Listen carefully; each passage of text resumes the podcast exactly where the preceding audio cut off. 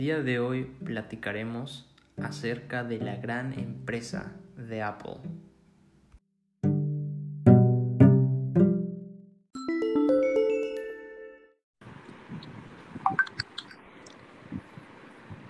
Hola, muy buenas tardes. El día de hoy en este episodio vamos a hablar de un tema interesante. Yo y un amigo de trabajo. Me presento, yo soy Ernesto Nieto, soy licenciado en finanzas y me está acompañando de igual manera mi compañero Sil Gallardo. Osil, ¿cómo estás? Cuéntanos un poco de lo que haces. Hola compañero, bueno yo soy administrador de empresas, trabajo directamente con Apple, también me encargo de que la empresa fluya, por eso es que tengo un buen equipo de marketing. Muy bien, hablemos ya directamente de uno de los macroentornos más importantes de Apple, el aspecto económico. Dime, ¿la empresa de Apple ha tenido o no problemas con esto? En general, Apple no ha tenido problemas en abastecerse para satisfacer la demanda de mercado.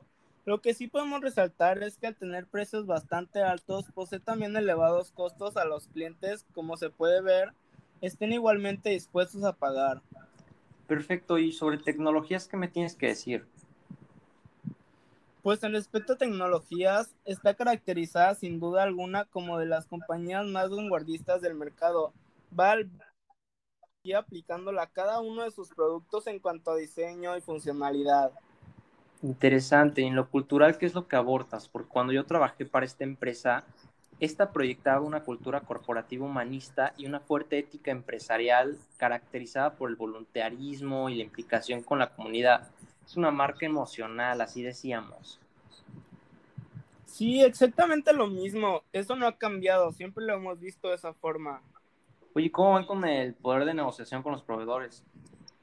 Mira, tenemos una buena relación con los proveedores y no tenemos mayores problemas con el abastecimiento en cuanto a microprocesadores, sistemas operativos, chips de memoria, unidades de disco y teclados. En ese aspecto, siempre lo vamos bien. Muy bien, y ya yéndonos un poco a lo que vendrían siendo microambientes internos, háblame un poco de, de, tus clientes.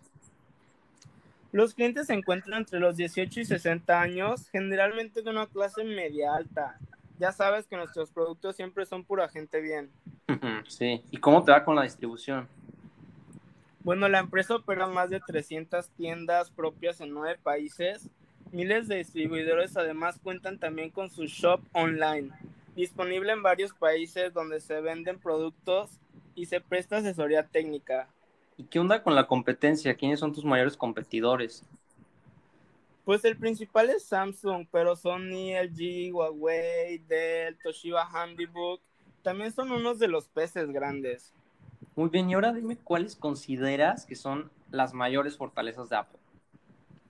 Mira, ser uno de los más antiguos fabricantes de hardware marca posicionada en el mercado como la más cool, el control sobre el producto, producto de alta calidad, productos fáciles de usar para los usuarios y fidelidad de ello, fácil de transportar. Bueno, ahora dime aquí entre nosotros, ¿qué crees que son las grandes desventajas de esta marca?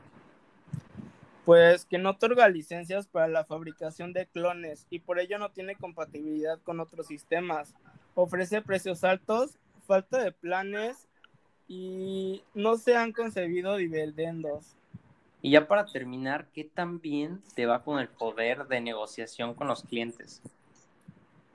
Esa pregunta me gusta mucho. La marca muy posicionada y el alto desarrollo tecnológico de Apple le permite fidelizar con sus clientes, donde estos se sienten totalmente satisfechos con los productos de la marca que adquieren en cuanto a calidad, diseño, conformidad, diferenciación, tecnología, moda, etcétera, ya que estos están dispuestos a pagar un alto precio por todas estas características. Oye, pues muchas gracias por la plática. Espero que esto les haya servido de gran información a muchos y nos vemos en el siguiente episodio. Adiós. Gracias por invitarme. Nos vemos.